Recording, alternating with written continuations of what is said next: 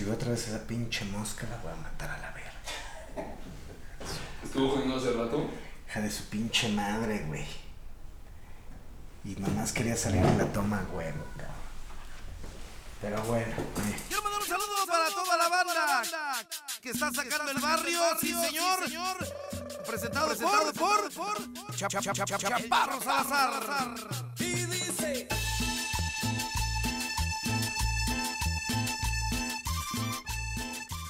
Puta risa, Coco, güey. está cagado ese güey, ¿no? Me da mucha risa, güey. A ver, te- te- está- tiene un beat ayer que nunca había oído que este, lo de que ya le va bien como para chingar al vecino de Véndele vecino. Si se puede, mire. ¿No has oído ese? Yo pude. No, no, que- es un pedo así que ya, que ya dice, ya tengo un celular. No es un iPhone, pero ya tengo un celular. Y lo enseña y saca su teléfono. Entonces que chinga en la colonia con, ah, mire vecino, ya veo que sí se puede. Chinguele. Que eso, eso sí es muy. Bueno, eso. No, no quisiera decir que eso es muy de barrio, pero sí es muy. Ah, Bueno, en el barrio pasa mucho, güey. Sí, claro, por eso Que llegas así está haciendo de- el chiste de eso. Sí, sí, sí. De. Pero aparte presumimos, de repente presumimos cosas muy pendejas. Yo me acuerdo que en el barrio donde yo vivía, güey, es muy común los güeyes que, que regresan después de que se fueron de mojados, güey. A Y, presumir. ah, como esa película de. Hay una película así. Hay, hay una, con- no sé si sea. Puta madre, no me acuerdo quién ¿Es mexicana? Ajá. No recuerdo quién un es el coche. principal, pero sale Joaquín Pardavé de su papá. Ah, verga, no, no me acuerdo. Eh, y se se va a Estados Unidos y regresa bien, este, bien culero, así, yo solo quiero hot dogs y, y burgers. Y está la muchacha que siempre le había hecho su, su, su taquito picosito. Y no quiero eso, entonces todo el pueblo lo manda a la chingada por... Por pinche mamón. Puta, mi mamá, sí- mi mamá sabe cómo... ¿Le puedo llamar a mi mamá? A ver si tiene el, el dato. A ver, márcale. Déjale, llamo rapidísimo. Se puede editar este tiempo, ¿no? Sí, no importa. O no. O no, y ahí. estamos aquí desperdiciando tiempo podcast en una puta llamada que chance ni entra. No, pues sí te contesta tu mamá, ¿no? es puedo que no. Ahí está. ¿Cómo estás, Ma? Aquí comprando unos mangos. Ah, muy bien. Oye, estoy grabando un podcast, tengo una duda. ¿Cómo se llama esa película de un güey que se va a Estados Unidos, que es así en blanco y negro, y regresa bien pinche farol? ¿De mexicana? Ajá. No sé. Ah, caray. ¿Es que? Es con Luis Aguilar. ¿Es con Luis Aguilar? Ok, ahí hay un dato de interés. Es con Luis Aguilar. Y si el papá es Joaquín Pardavé, ¿no? El papá es Joaquín Pardavé. Perfecto. Bueno, con... La mamá es... eh, ay, no, Ah, de hecho, la, la que sale de la señora de la casa es la, la bolita de México. Este, Sara García. Sarita García. Sara García. Sarita García. Muy bien. Muchas gracias. Te quiero mucho. Te llamo después. Disculpa. bye. Eh, entonces regresa, regresa muy farol. Ya no les contaré el desenlace, pero el desenlace tiene que ver con, con- con Oye, un, con un taco que picante. Quiero matar a la verga. Pinche mosca. Se metió a todos los programas de este. Es un personaje, ya, Ya la voy a es un dejar. personaje, sí. sí. Hay que saluden a la mosca, güey. Entonces regresa muy farol. Eso, eso, eso pasó en el barrio. Eso, eso pasa en el bar. Eso y cuando la gente sale de la cárcel, güey, también son como una Órale. especie de. Órale. Guau. como de, ¿sabes? Como de gurú. como de algo, güey. Eh, Como que, o sea, da- voy a dar consejos porque ya estuve en... Yo te voy a decir una cosa, chamaco. Sí, no, Porque ya, no. te- ya me dijo tu mamá que estás tomando. Te voy a decir una cosa, chamaco. No, pero se van así como de, ah, vale, verga. Y ya regresan. ¿Qué pedo, hijo de su puta? Como que Te voy a la decir una cosa, chamaco. Yo estaba como tú, ¿eh? Sí. pero también está, señor. Usted sigue pedo ahorita. Pues, por eso, chamaco. Pero estoy en la edad y es lo que te quiero decir. Sí. Tú puedes corregir tu camino. ¿Eso pasaba en tu barrio? En el barrio sí pasaba eso, güey. Wow. Perdón, sí voy a sonar este muy blanco, pero nunca me tocó eso en mi, en, en mi colonia, porque yo no, yo no crecí en barrio, yo crecí en colonia. Tú creciste en Colonia, claro. Colonia La Joya. Colonia La Joya. ¿Y qué tal era ahí, güey? Pues sí estaba gachito, la neta sí estaba gachito. Cerrada de Techichicastitla, gachito, o sea, sí. Teche, ¿cómo? Techichicastitla. Techichicastitla. Sí, por la salida a Cuernavaca, mero sur. El otro día un buen amigo me dijo, no es por joderte, pero creo que creciste tan en el sur que es como si hubieras crecido en provincia. O sea, como que no te tocó parte de la realidad mexicana porque estabas ahí pinche aislado en el sur. Y tiene razón. es Vivía que yo sí. por la salida a Cuernavaca. No, no no, viví esto del el centro de la ciudad, eso que se vive como en la zona poniente por el aeropuerto, que, que son colonias más vivas, donde pasaban más cosas. No, no, yo vivía aburrido. Viví como en provincia y me, me di cuenta el Apenas. martes, el martes pasado. Oye, estamos grabando esto en un viernes, me di cuenta esto en un, de- en un martes. Ajá. Es que sí, o sea, el sur es lo. Güey, Milpalta, por ejemplo, es. Se supone que es Ciudad de México, en realidad no, güey. O sea, Milpalta vas a comprar mole, ¿sabes? Y solo está como perdido. O sea, está Xochimilco, que sí está chido y todo. es- pero- que tiene pero- algo turístico y. Ajá. Y como que sí la, es bonita la colonia y hay como más actividades que hace. Pero realmente donde yo crecí sí estaba bien de hueva. Bien chafa y de hueva. Pero no estabas así como en la calle, nada así. Llegas a tu casa de la escuela y ahí. Pues sí, o sea, como que salías y no había nadie. O sea, Era de, es- era de ese tipo Ajá, de eran calles, la neta sí eran calles feicitas, pero y como muy empinadas todo el tiempo, pero, pero no había nadie nunca. Entonces no. ahí los del edificio, de repente uno que otro amigo quise, pero sí me buleaban un chingo. ¿Te boleaban? Por, por, por güero. Ah, Es algo que cuento en mi show, me molestaban por güero, por, por- porque decían, este, tú tienes beneficio. Y la madre, vivimos en Eres los mismos blanquito. edificios, pendejo. ¿Cómo voy a, o sea, qué, qué, qué, qué- qué- qué- de dónde, qué beneficio plus tengo que tú no? A lo mejor, ¿tenías papá? Ellos también tenían papá. Ah, de hecho, uno sí, tenía no un papá qué. muy joven y andaba en moto y estaba guapo su papá. Y como que quería más a su mamá que mi papá a la mía. O sea, como que. Y decía que, ay, tú, pinche güey privilegiado. Y yo, chingada madre, se llama Diego, el hijo de la chingada. Y yo, ah, caray, ¿De dónde está mi privilegio? ¿dónde está mi privilegio precisamente? Es que la gente sí puede llegar a pensar eso de repente, ¿no? O sea, el prejuicio existe para un lado y para el otro, ¿no? Sí. Es, es lo que estábamos platicando la otra vez, que platicaba justo con Mau Nieto. Creo que el rollo de hablar tanto del barrio y como de defender tanto el pedo de ser o no de barrio, de que te falte barrio, la chingada, creo que también viene por este rollo de luchar para salir del barrio, ¿sabes? Es un poco como... Claro, es una mejor historia. Exacto, es como los del Bronx, Ah, güey. ¿sabes? Ajá, como- Que, un poquito, si quieres, con un, un poco menos de identidad de barrio como la que tienen en el Bronx. Sí, sí, pero, pero- pero esa onda. Man, he left the hood. Sí, de yo me hice en las calles. Ajá, y después las dejé. Exacto. Eh, como- por eso es tan respetado el señor Ernesto Chavana en Monterrey. Exacto. Eh, Franco Escamilla. Sí. Este, Carlos Vallarta. Carlos Vallarta. Son porque son de, de- del pueblo. Yo Exacto. comprendo, yo viví la situación. Yo puedo narrar esta historia. Exacto. Yo puedo decir naco de mierda con, con, con- con este, con una bandera propia. Sí, y de repente, pues, pues como que ponemos ciertos parámetros de lo que sí y lo que no. Y, y, pues tiende a, a- a ocurrir este tipo de cosas que creo que pasa contigo muy en específico, que la gente cuando ve el éxito que tienes, dicen, ah, bueno, sí, pero pues es que es Richie O'Farrell, Como que él siempre, ¿sabes? él siempre lo tuvo. Como que lo da uno por sentado, güey. Es, es muy cagado, güey. O sea, no sé si tú lo percibes tú siendo Richo Farrell, como que la gente te asume de esa manera. No. Pero pasa muy seguido, güey. ¿Y qué? Y seguramente pasará hacia afuera que de repente cuando dices este, pues, las dificultades que has tenido. Yo mismo tengo chistes que hablan de eso, güey. Que Sí, es así sí, como sí. de. Tus ¿Cómo pinches dificultades, ¿no? Sí. Sí. justo el chiste que en el que platico mis dificultades termina como con un con una respuesta que me dio Carlos Vallarta una vez platicando en el Woco, que es muy sensata y es como un escupitajo a dificultades, por favor. Entonces, nada más con una frase me mostró como las dificultades que él pasó estaban en otro nivel. Y entonces, eh, justo ahí es como, como este aterrizaje que doy de, ah, bueno, pues sí, soy este pinche chamaco que, que, que no está tan, eh, tan, tan desafortunado y tocó tan difícil como, como, como pienso, ¿no? Claro.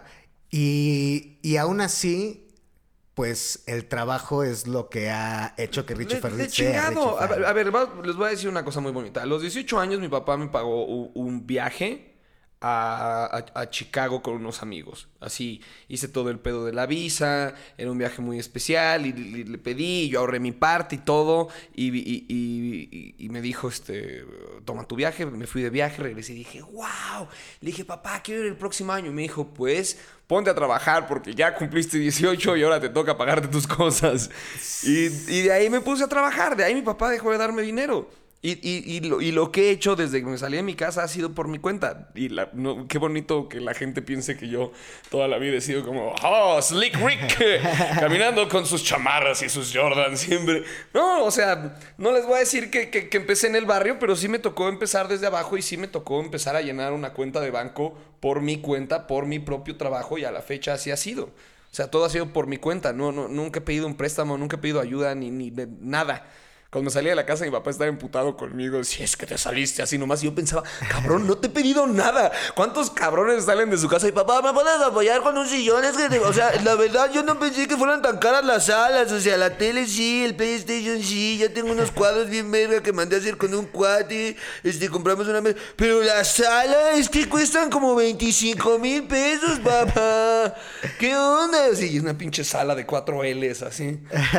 Y- y- Y todavía presume que se salieron. y todavía presume que se salieron. Entonces, al menos eso, de eso sí me puedo eh, eh, sentirme tranquilo conmigo mismo. Lo, lo que he hecho ha sido por mi cuenta. Y, y obviamente ha sido con el apoyo de mucha gente eh, tener pasos, pero nadie me ha dicho, hey, toma, toma ese dinero por nada. Te lo, te lo mereces porque me caes ¿Y, y bien". de qué, cuáles fueron tus primeras chambas? Me interesa saber. Eh, trabajaba editando en una agencia de comunicaciones Ajá. y escribiendo editoriales. Eh, muy, muy como Godín. O sea, era hacer eso, pero era todo muy Godín. Y ya entregabas y a las seis te largabas. Y. Y te latía ser Godín, güey. Porque yo tuve un trabajo que fui Godín y que digo, en un universo paralelo, podría haberme dedicado a eso. Es que. Creo que en esta carrera lo que tienes que hacer es todo el tiempo estar volteando para arriba, ¿no? Y muchas Claro. veces en una oficina, lamentablemente, y no critico a nadie que esté en una oficina, al contrario, eh, qué, qué- qué gusto que haya gente que quiera ser parte de un corporativo y entregar toda su vida a una empresa. Eh, en, en- en la carrera, al menos como yo la veo, siempre te has apuntado para arriba. Y en una oficina llega un momento en el que están limitadas tus posibilidades, en el que lo que quieres hacer ya topa. Entonces, te tienes que salir de ahí. Y es lo, es lo que sucedió. Y para mi fortuna, yo hacía estando desde que estaba estudiando la carrera. Entonces, yo ya. pues, no es por farol, pero cuando yo me estaba graduando, yo ya tenía mi pinche contrato con TV Azteca. Entonces, yo estaba en la graduación acá. De ¿a qué te vas a dedicar? Me vale verga. Oye, para hacer el título tienes que tomar un curso de. Me vale mil madres. Ya habías adelantado chamba. Ya, yo ya tenía, yo ya estaba trabajando para TV Azteca, yo ya ganaba una lanita digna, yo ya, sí, yo ya estaba, yo dije, ok, no será publicidad, será stand-up comedy y comedia. A huevo. Oye, pero también hay que hacer que las cosas funcionen, ¿no? Porque te puede caer una chamba y tú decir a huevo, y luego si no haces lo Sí, correspondiente. si eres, si eres un idiota. Pues no sean unos idiotas cuando se les dé una oportunidad, porque eh, no quiero como presumir que Casa Comedy es una maravilla, pero ha habido gente que ha pasado por ahí y, ha dejado como ir y se me hace una empresa muy bonita para trabajar y, este es un pequeño caso. O sea, hay mucha gente que termina en puestos bien chingones y... Y ya nada más van a cobrar y asumen que hay un sueldo y, hay algo que está más allá, que es, ¿qué tal que entregas todo lo que tienes a- a la empresa a la que estás trabajando y vas a hacer fama por eso? En la empresa vas a ser respetado por eso. Y cuando en algún momento te- le- de- tu, tu carrera te llegue a otro momento porque te destacaste por ser demasiado bueno en algo, vas a seguir eh, creciendo por, porque hiciste bien las cosas. Pero hay un chingo de gente que... Ah, ya, ah, ya, oh, ya llegó la quincena. Ya Listo. Vamos a seguir haciendo lo básico, ¿no? O que dejan ir la oportunidad. O, o gente que dices, perdón, no diste el potencial. Qué estúpido eres porque aquí estabas, se te abrieron las puertas y, y, y preferiste ser un huevón. La ley del mínimo esfuerzo, ¿no? Sí. que aparte mucha banda luego se rige por ese pedo, ¿no? Así de, ah, pues lo que vaya cayendo. Sí, lo que vaya cayendo y ahí vemos y este y se rascan la cabeza cuando les preguntas cómo van y, y, oye, la entrega era el viernes. Yo, soy- yo, yo sé, pues es que tenía un chorro de chamba. ¿Qué? Yo ¿Y también sabes? trabajo, güey. Yo también hago cosas. No, no me veas que tienes un chorro de chamba porque tú y yo estamos ocupados. Y- Claro. Sí. ¿Y sabes en qué deriva eso también un poco? Eh, re- retomando un poco lo que estabas diciendo de Coco Celis, de lo de presumir. De presumir en el barrio. Te, te voy a decir algo que también pasa, bueno, que a mí me tocó vivir muy de cerca y que creo que es una mentalidad muy generalizada. Siempre que tú dices que vas a hacer algo, la gente te dice. Sí. ¿no? Te pasa Sí. así de, "Ñe". ¿Y sabes por qué me he dado cuenta que lo dicen? Porque si sí lo logras, entonces eres la prueba de que sí puedes, se puede hacer esas cosas. Y entonces te pican el culo y a nadie le gusta que le piquen el culo. Porque entonces ya si te quedas ahí, quiere decir que sí eres un que huevón. si eres un pendejo. Porque si todos estamos al mismo nivel, entonces no hay pedo, güey. Todos somos igual de pendejos. güey. Pero si de repente ya hay un güey arriba, que estaba haciendo lo mismo que tú, o que estaba más o menos como tú y tal, y que de repente ya está arriba, dices, ah, la verga, güey. Chale. No, pero pues es que ese güey, pues también. Es que ese güey, ese güey. Tiene palancas, tiene pinches privilegios, es güero, güey. Honestamente, ese fue un buen como eh, cayón de hocico que Sofía puso en su momento, ¿no? Como que era el, tiene palancas, tiene... Y en eso, ¿qué? ¡Pum! Se hizo súper famosa. ¿Y cuál, dónde están sus palancas, güey? Fue porque lo logró y punto. Y, y, y, y mucha gente se quedó así... Ah, ah, ah, caray, ya está, ya está llenando el Auditorio Nacional. Y ahí ya no son palancas, ahí es tu talento y Ahí lo que hagas con tu carrera. Ajá, ahí es chamba. Porque además puedes tener las oportunidades que tú Sí, quieras. exacto. Y valer verga con esas Y oportunidades. lo que hagas con ellas, exacto. Sí, porque ¿a cuántas personas has visto que tienen una oportunidad y que dices, hijo, con esa pinche oportunidad Ajá, y la dejaste ir por huevón. yo estaría haciendo... Exacto. Sí, Sí, sí, sí, sí, sí, te entiendo perfecto. Eh, ojalá la gente que esté viendo o escuchando esto en- entienda a lo que vamos, pero si dices como, no, claro que lo van a entender porque pasa en cualquier ambiente, o sea, En cualquier hacienda en un idiota dices, ¿en serio? Este idiota fue al que le tocó esa oportunidad, no supieron voltear a ver a- a- aquí al chaparro, literalmente. Sí, pero... Pero, pero es eso, o sea, sí, sí tiene que ver, o sea, sí te ponen en, en evidencia los triunfos, o sea, puedes tomarlo así, ¿no? Que te pongan en evidencia los triunfos ajenos o tomarlos como un aliciente para tú también echarle huevos, ¿no? Eso es, creo que eso es principalmente lo que tienes que hacer. Y eso es lo bonito que creo que está pasando ahorita con el stand-up comedy. Que empezó a, a- a levantarse la vara, empezó a ser un poquito más. El público ya empezó a ser más exigente, ya hay más comediantes, ya hay comediantes que escuchas, ahorita estamos hablando de Alex Fernández, ya, ya hay comediantes que escuchas y dices, Madre Santa, ¿de dónde voy a sacar yo material después de escuchar esta puta joya? Ayer le dije, ayer que estaba, estamos hablando de Coco Celis, ayer le dije a Coco Celis algo muy interesante que me duele que pase. Ajá. Me- en México todavía, y no digo que esté mal, pero te habla de una evolución que es necesaria en la comedia. En México todavía te siguen aplaudiendo más un talento en el escenario que un punto bien comprobado. Ajá. Es decir, el público va a aplaudir más. A- Ayer me pasó y hasta volteé a ver a Coco y dije, ¿ves? Así, desde, desde el escenario le dije, ¿ves? Empecé a hacer un beat en el que imito a gente de Acapulco, pero ese no es el punto del beat. Simplemente como hay gente de Acapulco los voy a imitar porque, pues, si no, qué chiste, ¿no? Entonces, digo, entonces entraron estos chambelanes y dicen, ¡eh, güey, fue tu culpa! Y el público empezó a aplaudir y yo ni siquiera había eh, eh, Dicho construido nada. el diálogo. Solo fue como, ¡ah, sí, imita bien a la gente de Acapulco! a un punto bien comprobado, que es lo que siempre le respetó a Carlos Vallarta. Está parado, está con, eh, con la mirada fija hacia un lugar, con unos lentes oscuros, no le puedes ver los ojos, pero dice de repente conceptos o ideas que dices, hijo de su puta madre, ¿cómo llegó ahí? ¿Cómo llegó ahí? Y creo que ese es como, como el estado hacia donde hay que movernos ahora Ajá. en la comedia. Como que esa tiene que ser la tendencia, ya no tanto como observacional, que es lo que pasó en Estados Unidos en los 90. Como que ahora la tendencia tiene que ser moverse a algo un poquito más, Personal. más personal o más evolucionado, que tengas una opinión más real. Paper Tiger de Bill Burr es un, prácticamente una terapia, eh, psicólogo, Sticks and Stones de Dave Chappelle, es, ahí les van chistes ojetes, pero muy bien pensados, muy bien reflexionados. Bad Revelation de Dave Chappelle es una... Es, es- es- es impresionante, entonces hay que movernos hacia, hacia esa tendencia. Sí, la, la idea es mover la, la línea. Y también quiero retomar un poco ese rollo. Ahorita que dijiste que tu papá primero te pagó un viaje y luego te dijo, ¿quieres esto? Ahora, trabaja por ello.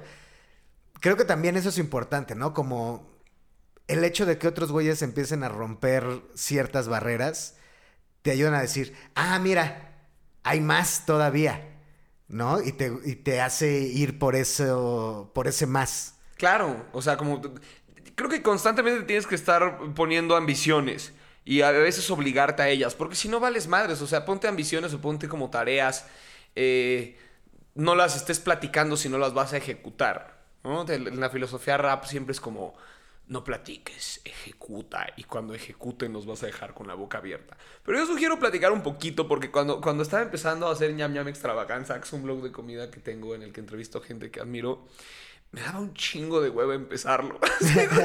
Solo el concepto de sentarme a revisar el material, eh, desarro- desarrollar el concepto que traía en la cabeza para bajarlo a lo que quería yo en edición. La, o sea, todo este concepto me da tanta hueva lo que quería meter editoriales, explicar cómo quería que se viera, hacer una canción. Entonces me da tanta hueva. Entonces lo que hacía era platicarle a la gente que lo estaba haciendo.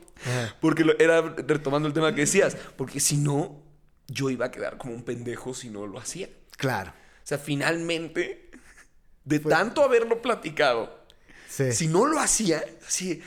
Pinche Farrell es un mamador, güey. Estuvo, está mame y estuvo como tres semanas hablando de su pinche blog de comida y entrevistas y nunca hizo ni madre. Sí, güey. Y, y es muy común eso también, güey. Gente que platica y platica y platica y, platique, no hace...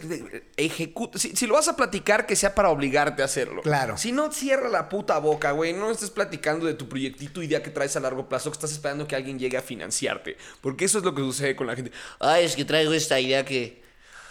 Ay, ojalá llegara alguien y, y me diera el dinero para hacerla. Así, güey, pues sal y hazla por tu cuenta. Sal y hazlo por tu cuenta. Persigue ese camino por tu cuenta.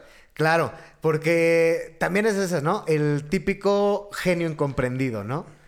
Que nadie nunca lo, nadie nunca lo supo valorar. Ay, chinga tu madre, güey. Si, salió y- si no das risa, o al menos, o sea, en este, en nuestro ambiente, si no das risa, vale madres. Vale madres, Todo se reduce a eso. No eres un genio incomprendido, bla, bla, bla, bla, bla, ¿no? O puedes tirar verdades, lo que te decía. Eh, no necesariamente tienes que estar cagado de risa, pero puedes estar aplaudiendo un punto, que es algo que me ha pasado con Carlos Vallarta y con Doc Stanjo, porque puede que no estás doblado de la risa, estás nada más sonriendo, pero estás diciendo, tiene toda la maldita razón. Hijo de puta. Hijo de puta, qué buena observación. Sí. Sí, está. to- todos esto, este tipo de como matices de el hacer y no hacer. Digo, independientemente de dar risa o no dar risa, quiero retomar el punto de, de hacer, de ejecutar, ¿no? De. Me refería al, al genio incomprendido, más allá de, de no ser un buen ejecutante. El güey que siempre dice, no, si yo conociera mi película, puta, yo estaría ahorita bien cabrón, güey. Y, y ves la diferencia entre la gente que sueña con algo y la gente que hace lo que quiere, lo- o sea, lo que está soñando, ¿no? O sea, sí hay una diferencia muy cabrona entre, entre eh, lograr algo y nada más hablar algo, Sí. ¿no? sí, sí. Yo, a mí me pasaba con la dieta, por ejemplo, güey, que Ay, yo... Ya, ya va a empezar. No, no, no, es que... Perdón, soy delgado, lo siento. Ay, no. Oh, no, ya va a empezar. Oh, oh, no. A mí me pasaba que justo decía, no le voy a decir a nadie para que si fallo, ya no haya pedo, güey. ¿Sabes? Ya nadie me diga, ah, pinche chaparro, vales pa' pura verga, güey. Hasta que dije, no, güey, pues eso va a obligarme a mí también Ajá. a no, a no ser el pendejo que siempre dijo, no, pues este, me puse a dieta y luego me ven tragándome unos tacos. O sea, aplicaste el ñam ñam inverso, básicamente. Sí. Exacto. Yo estuve hablando y hablando para ponerme a dieta, güey. Yo en el, en el caso dieta lo que veo es como eh, no decirle a nadie para ahí solo aparecer en las reuniones acá como ah, ¿qué onda? ¿Cómo, cómo, cómo va? ¿Más, más flaco? Ah, ah, ¿se te hace? No, no, no, no. Bueno, supongo. ¿Quién No, sabe? No sé, no sé qué sea. Creo que me gusta más ese, llegar a ese. que no De- no decir y solo llegar más oye, delgado. Oye, tienes un poquito más de cuello, ¿eh? Ah, ¿se te hace? No sé, habré estado deprimido esta semana. O, o que les digas, no, dejé de comer pan como cinco días, ¿eh? Y con eso, güey. ¿Qué- Hice, hice la semana de, de, de, de McMenú. Probé, probé el McMenú esta semana. Qué raro que me estés diciendo esto. Sí. Pero gracias. Supongo que seguiré yendo a probar el McMenú. y que me, lo, que me lo agranden cada vez que me pidan. Después de tu especial, de tu primer especial, Ajá, de Netflix, El, el abrazo, abrazo, Abrazo Genial, y Ajá. tal. sí hubo un bajón, ¿no? Sí, O sí hubo fue bajón. ahí como un bache o como un algo, o sea, sí te movió ciertas fibras de repente lo que ocurrió después, ¿no? Sí, fue, fue una mezcla de cosas. Fue entre descubrir que yo tenía que trabajar más mi rutina y, y también, también fue como, como cierta frustración porque, porque el, ya lo he dicho abiertamente esto otras veces. El equipo de trabajo me dijo que, que diera mi show completo y que lo íbamos a editar a una hora. Y después me dijeron que lo íbamos a editar juntos. Y, y cuando llegué ya tenía el tutún de Netflix y, y duraba hora y media. Y desde que lo vi empezar dije, oigan, esto, es- esto está raro, ¿por qué no editamos esta parte? ¿Por qué no empezamos? Y me dijo, no, no, no, tranquilo, ya esto, tú, tú- tú tranquilo, te va a ir bien. Entonces cuando, cuando salió, no los culpo, era el primero que se estaba haciendo. Tampoco culpo una producción que pues tampoco sabía lo que estaba haciendo la primera vez que se hacía. Pero al salir yo esperaba otra respuesta y la respuesta fue muy negativa. Y luego empezaron a salir el de, los de varios amigos, que pues se ve- era este mezcla entre muchísimo gusto, pero obviamente la gente diciendo, "Ah, este está muchísimo mejor que... Entonces luego puse todo mi esfuerzo en el que el de Navidad, que se grabó el mismo día en una fecha que no era de Navidad, cosa en la que insistí yo que no fuera así, yo insistí que se hiciera en otro auditorio, después en diciembre, me dijeron, no, no, no, no, no, ese ya sacamos los dos. Eh, me concentré mucho en que el de Navidad iba a ser el que iba a mejorar la situación. Y pues todos sabemos lo que pasó después. El de Navidad no mejoró la situación, le empeoró. Y y sí, sí vino un bajón muy fuerte, sobre todo porque yo estaba a la expectativa de, de ahora sí regresar con el, con el tour que, o sea, eh, eso me traumó al punto de volverme demasiado obsesivo con la comedia. Y, y llegué a un punto en el que dije, ahora sí tengo un, show chido. ¿Lo quieren? No, pues ahorita no, tenemos 15 en puerta. O no sé si es algo que me dijeron, vi a alguien. O sea, la verdad no me enteré y no estaba tan clavado en el tema porque no tenía como contacto directo con las personas eh, que se podían encargar de eso. Y desde un inicio me acuerdo que hablé con Rodrigo Imana y le dije, si, si llega... a-". Le dije, ¿qué hueva me da decirte esto? Pero si no lo quiere Netflix, pues a la chingada, lo hacemos nosotros y lo subimos a YouTube. Y cuando me enteré que no lo querían, le hablé y le dije, ok, vamos a hacer lo que te dije, qué puta hueva. Y empezamos desde cero y hubo muchísimos tropeos en el camino, pero justo lo que me decía un amigo, eh, Alex Díaz, me dijo, el haber tocado ese nivel de, vamos a decirle, infierno, Ajá. fue lo que te hizo descubrir qué se necesita en esta carrera en cuanto a obsesión de trabajo. Al haber pasado por eso, o sea, porque yo llegué a un momento en el que cuando estábamos probando el Live from Pachuca antes de grabarlo, estábamos haciendo fechas eh, en lugares pequeños, porque no podíamos en lugares grandes, nada más por, por poder probar el material. Y hicimos un show gratis en Woco y, y, y- y- ¿qué habrá habido? Como, como 15 personas probablemente. Ajá. Y yo lo estaba anunciando en todas mis redes y, y- y anunciaba y anunciaba y anunciaba y, y- no, no se daban. Y Pachuca nos costó muchísimo trabajo vender la fecha y luego tembló dos días antes y tuvimos que moverla. Entonces mucha gente ya no llegó el día del, del show. Entonces ya estábamos bajando gente de la parte de arriba Ajá. para que llenaran los asientos y las tomas de público se vieran. Porque en el Pues primer especial no había tomas de público. Entonces decía, ahora se tiene que ver el puto público. Porque esa noche había gente. Ajá. Y, y el camino fue demasiado, demasiado tropezado. Y en muchos momentos sí dije, ok, si esta mierda no funciona, me voy a dedicar a, a producir cosas y ya, ya. Y mi novia me dijo, ¿estás idiota o qué, güey? Así que, no, güey, te vas a dedicar a seguir haciendo stand-up. Te va a funcionar esto. Y, y fue eso, fue clavarme tanto con el producto y decir, ahora yo lo atiendo de cerca para que las cosas salgan como yo quiera. Y me senté hice horas nalga en edición, segundo por segundo, frame by frame, como debe ser, como lo hace Joe Rogan, como lo hace Luis C.K., en paz descanse. Eh, para que el producto sea lo que tú quieres específicamente. Entonces sí, sí hubo un bajón, pero ese bajón me permitió decir, ah, ok, se tiene que hacer esto. Y si quieres recuperar a tu público, les tienes que dar un producto. Vamos a darles deportología, vamos a darles ñam ñam extravaganza, vamos a construir una audiencia y ya que tengamos una audiencia bien construida, que sepa que no soy un pendejo, porque esa era la percepción de mucha gente. Digo, soy un pendejo y sigue siendo la percepción de mucha gente, pero... Es una percepción como de... Ricardo Farrell es un imbécil, así es un douchebag, es un pinche niño rico idiota. Ajá.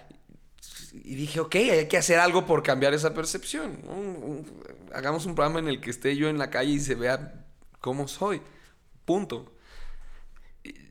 Y, sí, tal vez me clavé muchísimo, discúlpame, tal vez No, me, no, me no, puse muy chido. denso ahorita, pero, pero esa época fue lo que me permitió, eh, como va a sonar muy mamón, ser, ser lo que soy ahora en cuanto a la percepción sobre cómo hacer comedia y a la percepción sobre cómo llenar las masas. Ahí fue cuando pude entender el proceso laboral que hay detrás y, y lo obsesivo que debes de ser para que las cosas sucedan como, como tú quieres que sucedan.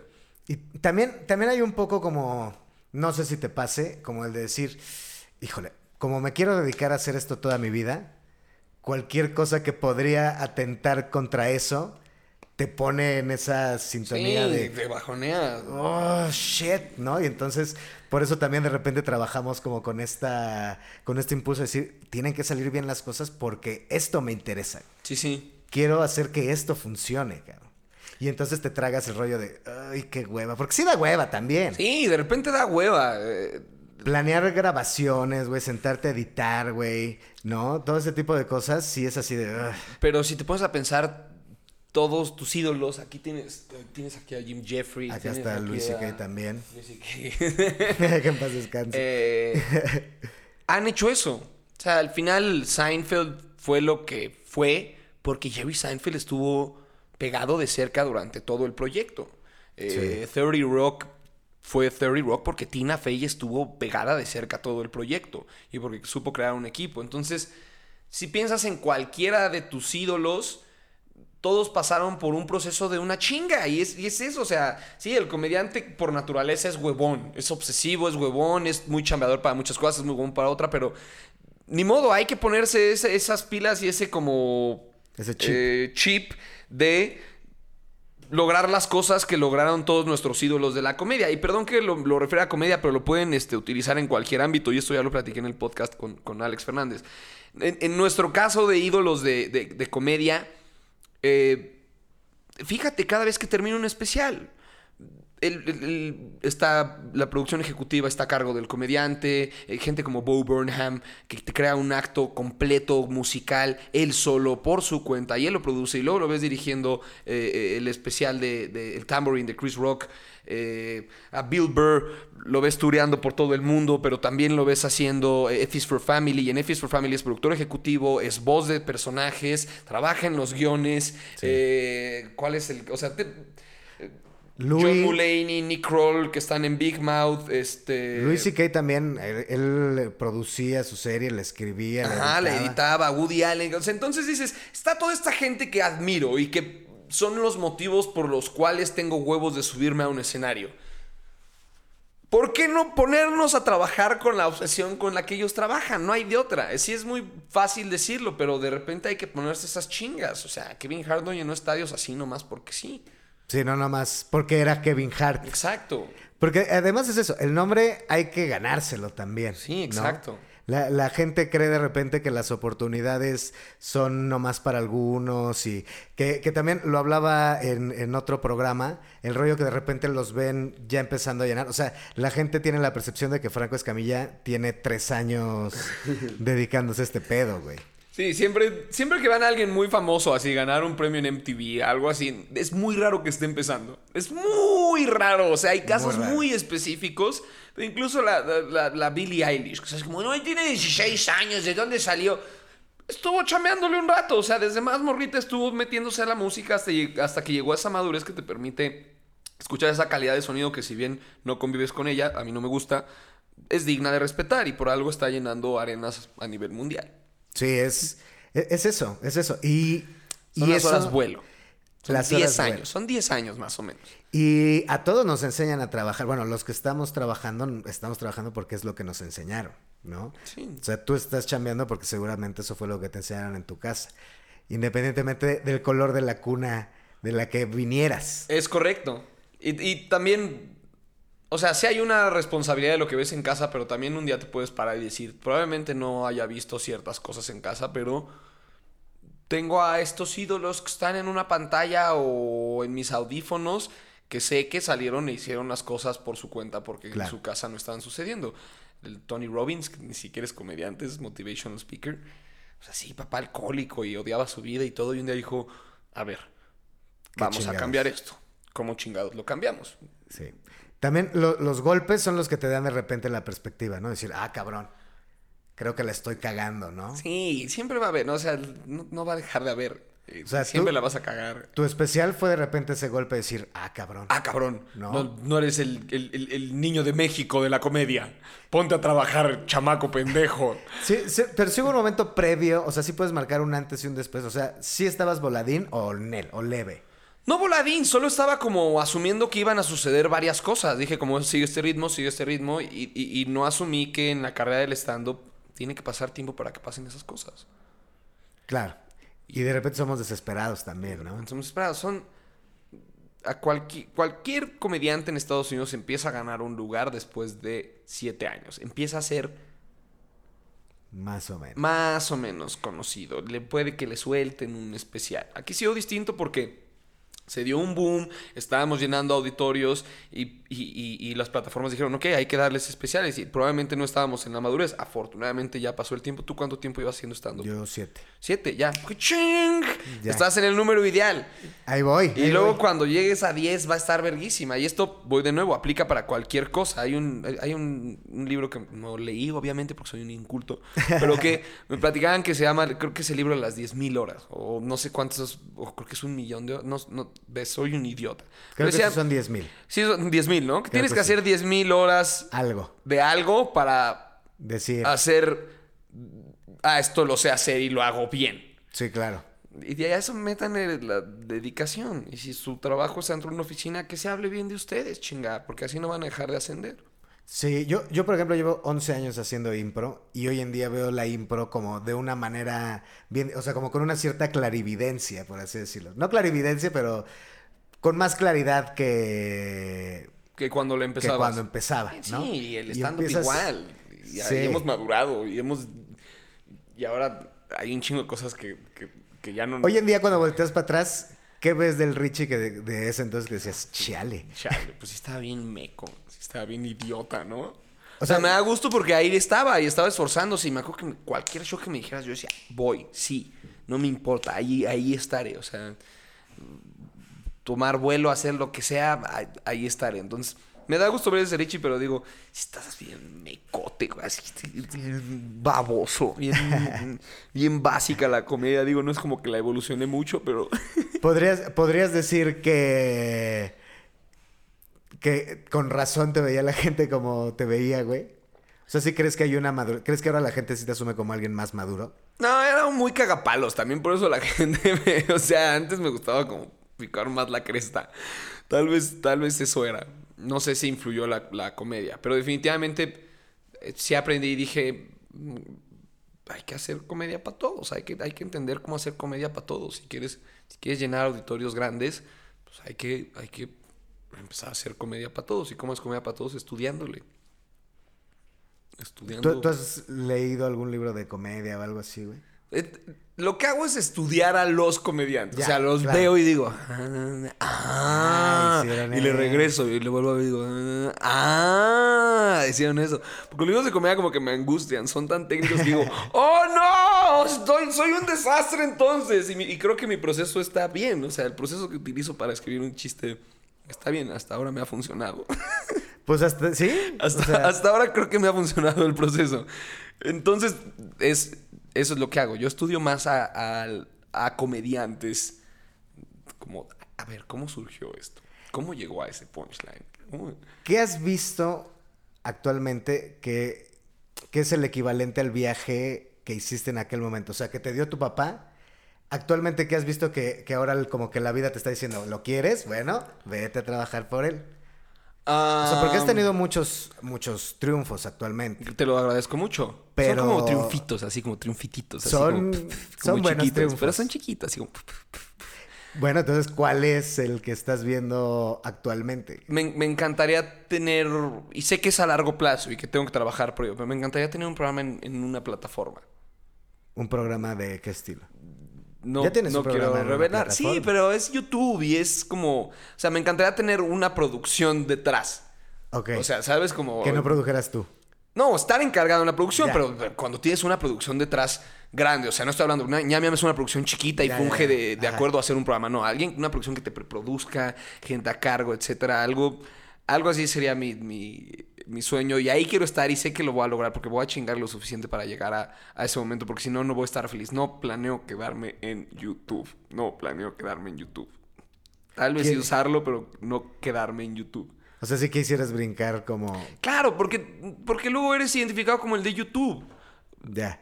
O luego es como, ay, es que tú sabes un buen de comida y la comida. Y... No, probablemente en dos o tres años me arte de hacerlo y se va a acabar. No crean que estoy construyendo una carrera como foodie. No, claro que no. me- me- lo hago porque me divierte.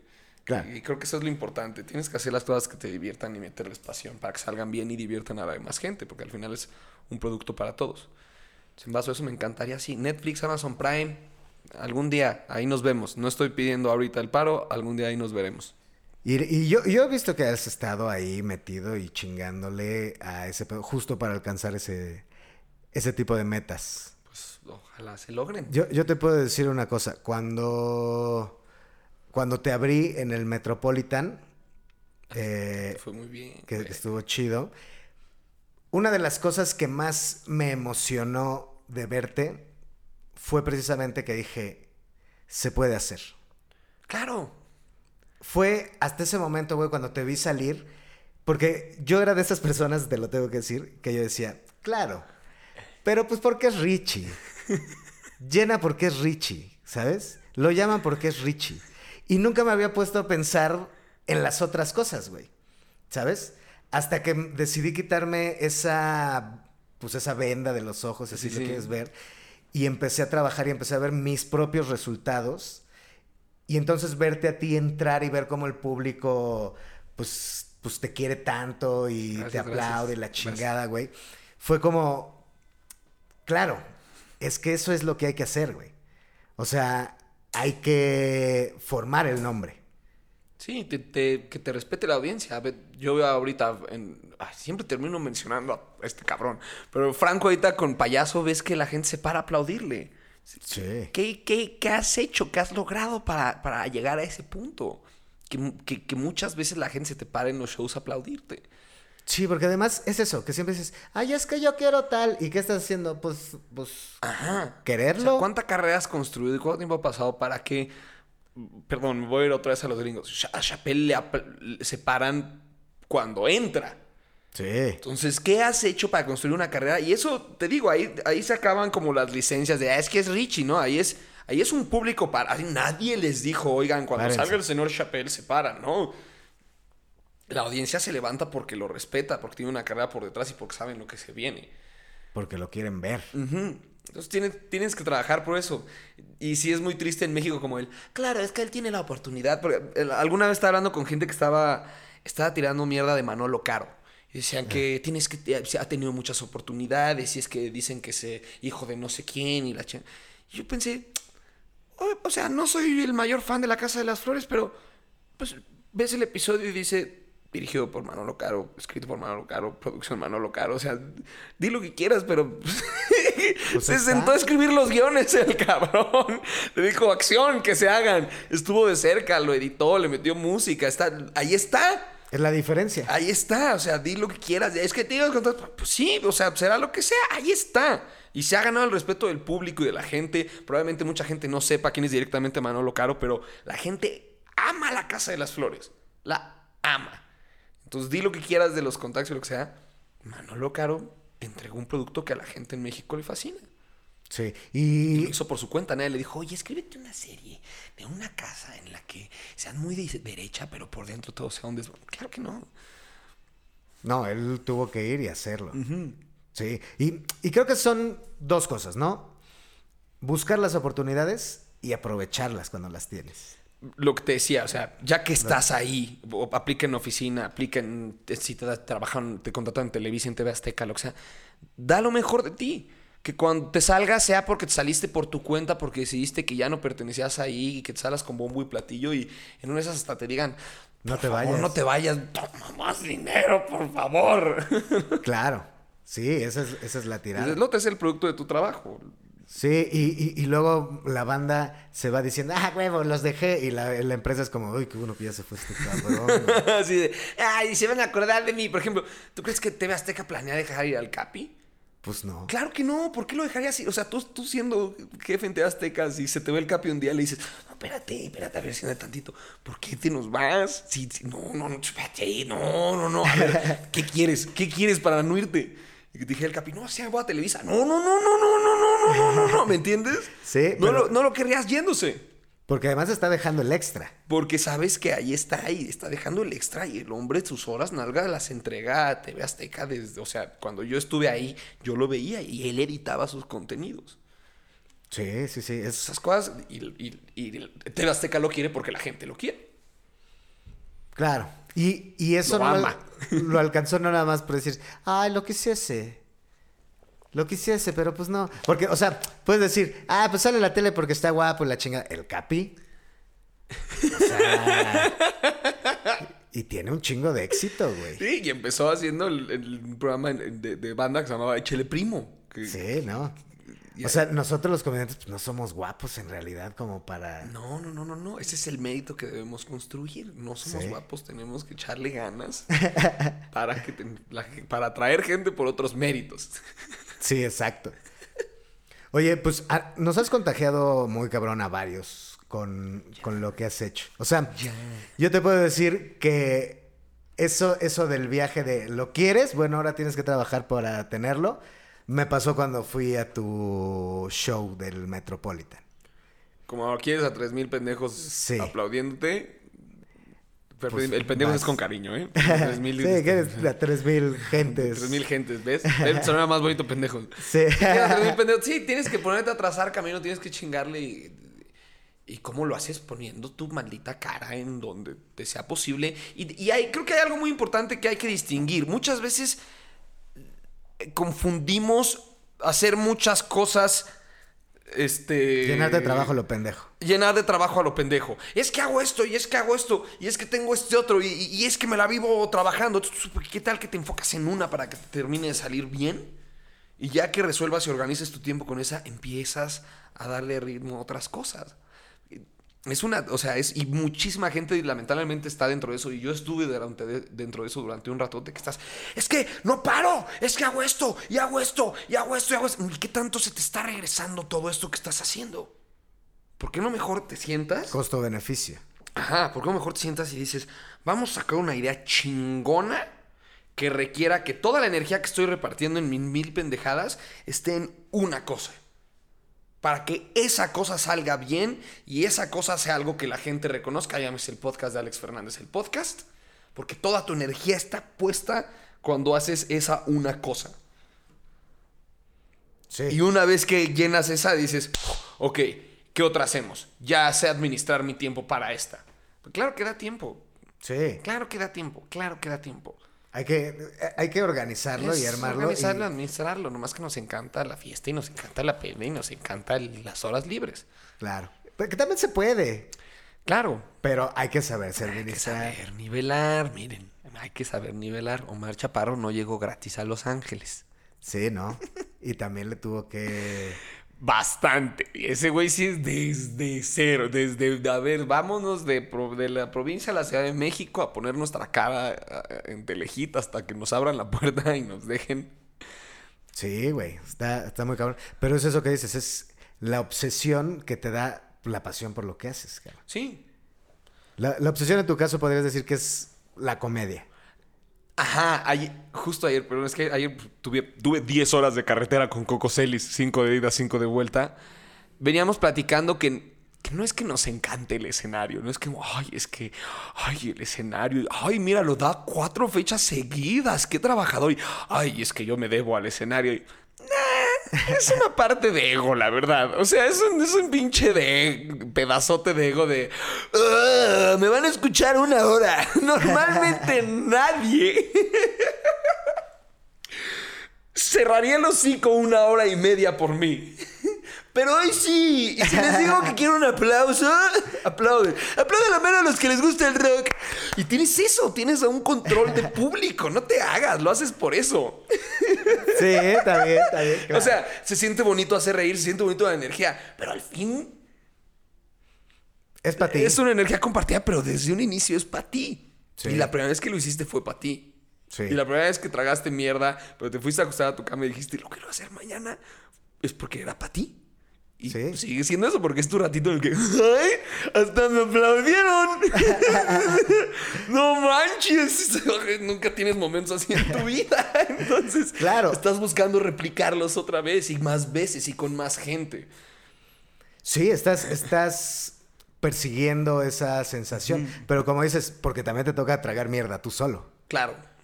Porque como recibes el aplauso de 100 personas, recibes la mierda de mil personas. Sí, claro. ¿No? Claro.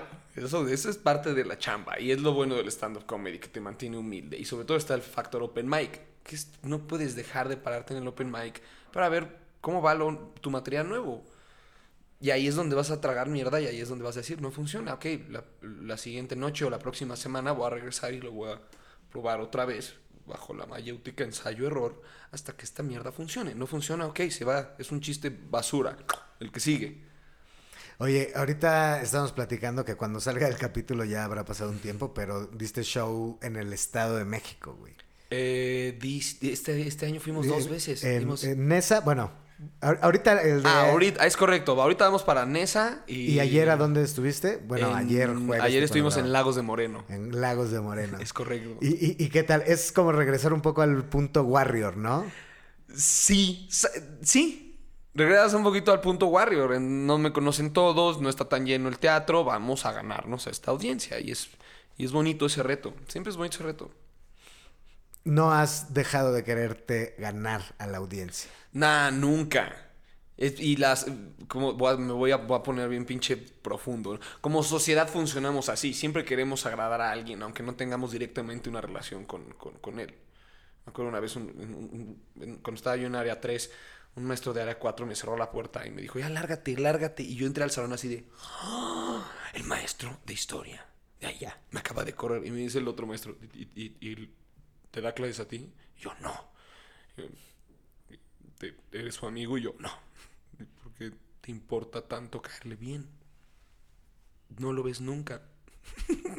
Sí, claro. No es eso. Realmente todo el tiempo queremos agradar. Digo, salvo algunas personas que no se preocupan por eso, lo que queremos realmente es agradar a la gente, que la gente tenga una buena percepción. Entonces en el escenario es eso, es vamos a agradar una hora y vamos a agradar bien. Y, y hasta el momento lo has hecho bastante bien, man. Hablo en común, como No, no, pero- comunidad de sí, stand-up claro, comedy. pero en tu caso lo has hecho bastante Muchas bien. gracias, tú también lo haces bien, mi estimado Lo- Chaparro Salazar. ¿Has has logrado, ¿Has logrado agradar al punto que quieres agradar? Claro que no, por supuesto que no. Siempre hay un poquito más, ¿no? Sí, Como- te digo, dice- siempre tienes que estar volteando para arriba. Claro. Como dice justamente Bill Burr en su último especial, ¿no? Que dice, somos comediantes, sabemos que si hay una risa ahí, seguramente podemos encontrar una más fuerte. es eso. Y no digo que vivas frustrado porque, oh, no llegan, sino como que siempre estés volteando para arriba, siempre estés diciendo, vamos a ver cómo hacer que lleguen. Y todo llegue en su momento. A los nuevos comediantes, por ejemplo, de repente eso es lo que necesitan más, ¿no? Como ver la- las risas que están haciendo otros, pero no para decir, ah, pinches monos, sino para decir qué les puedo aprender, ¿no? En el caso de Richie, por ejemplo, creo que varios de los nuevos podrían aprenderle todavía un chico. Pues muchos experimentados estamos aprendiéndote cosas. O no a mí, a, a cualquiera, pero no puedes... A un modelo de éxito. A, a cualquiera que, que le vaya bien y que, y que lleve un, un- un tiempo de carrera. No, o sea, realmente no te puedes poner a hacer stand-up si eres un huevón que no ve stand-up o si eres un huevón que no estudia la comedia. Punto. Si eres guitarrista, vas a estudiar a David Gilmour, vas a estudiar a Pete Townsend, vas a estudiar a todos los guitarristas eh, posibles para poder emular sonidos. De eso se trata estudiar la carrera de música. Y precisamente lo que quieras tocar es lo que pues, por donde te vas guiando. Así es la comedia. No puedes hacer comedia si no la consumes.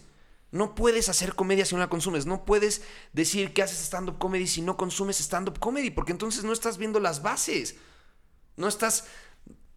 Irte a parar a, a- a un open mic, eso es nutrirte de comedia, pero no vas a pararte a un open mic para echarte tu pinche chela afuera después de que hiciste tus cinco minutos, porque entonces no te fuiste a nutrir de comedia.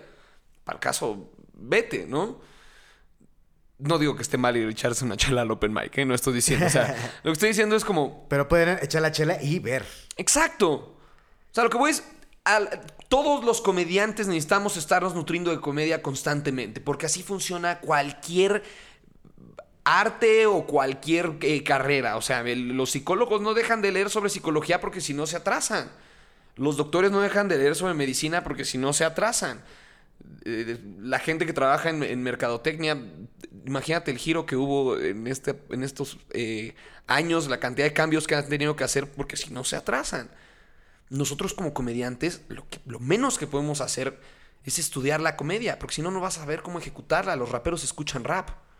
Claro.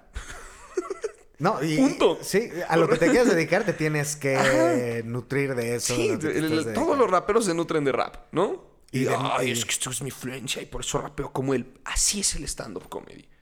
Ten influencias, ten ídolos, siéntate a estudiarlos, Aprende. aprende. Eso hacen todos los comediantes del gringo. Eso es como su filosofía. Van al open mic y es más allá de eso. Es vamos a quedarnos, vamos a ver lo que está haciendo este güey. Sí, escuchar lo que están haciendo todos también te ayuda a tu poder formular lo tuyo, Sí, ¿no? para bien o para mal. O sea, te dices, piensas, ah, yo lo estaría haciendo mejor. O piensas, oh, maldita sea, tengo que hacerlo mejor. Actualmente, ¿qué comediante estás viendo así tan así de cerca? O sea, porque seguro te, ha- te ha de agarrar por etapas, ¿no? Ahorita, eh, eh, Dave Chappelle. O sea, estoy como, Muy clavado con como obsesionado con su forma.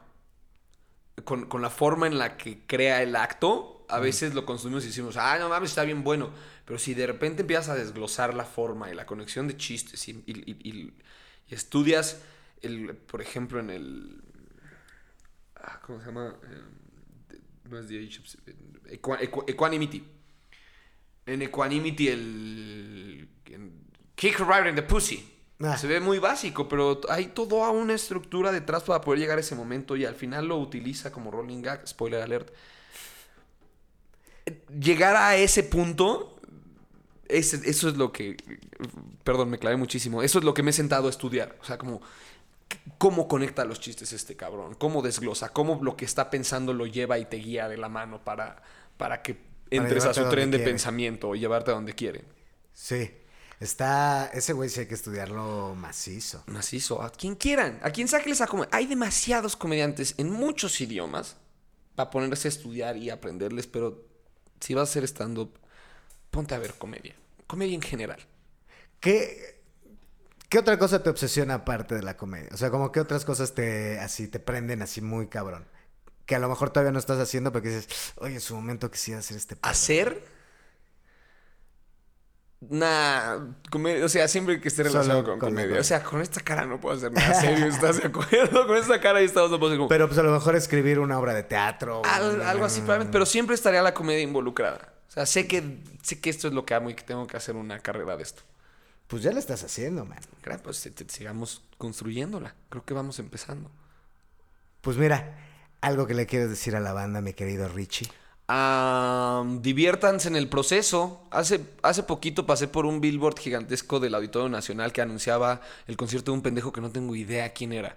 Y entonces dije, ok, no sé quién es este pendejo, pero va a ser en el Auditorio Nacional. Si algún día llego a estar en el Auditorio Nacional, tengo que recordar que millones de personas puede que vean que voy a estar en el Auditorio Nacional y digan, ¿quién es ese pendejo? Entonces, mantente activo, pero siempre con esa filosofía. O sea, sabiendo que para muchísima gente eres un pendejo y un donadia y, y- y fuera de tu público no le importas a nadie. Eso sí, Dedícate a construir tu audiencia, pero no te estés... la filosofía del trabajo Sí, te, te, te late dejar de lado que la gente se quite la del mínimo esfuerzo. exacto. Y, y- y quitarse el, el- el ego. O sea, es, es necesario para saber admirarse y ver tus errores, pero hasta ahí. Porque si no... Y también saberse quitar a los que los que quieren empujarte también, los que quieren ahí meterte el ego, ¿no? Es, es- es correcto. Saberse rodear también de gente adecuada. ¿no? Sí, saber tú decir, "Ch, a ver, ¿qué? Tengo ano y cago. Recordemos eso, siempre. Tengo ano y cago. Claro. Y ahí está Mark Zuckerberg. Y entonces, tiene- ajá, que tiene ano y caga, ¿no? Entonces, recordemos nuestro lugar. Pues ahí está. Muchas gracias, Richie. Hombre, gracias a ti, mi estimado Chaparro. Un saludo a todos. Perdón si me puse muy serio. Todo chido. Damas y caballeros, hasta aquí llegamos. Con Sacando el Barrio. Hasta la próxima.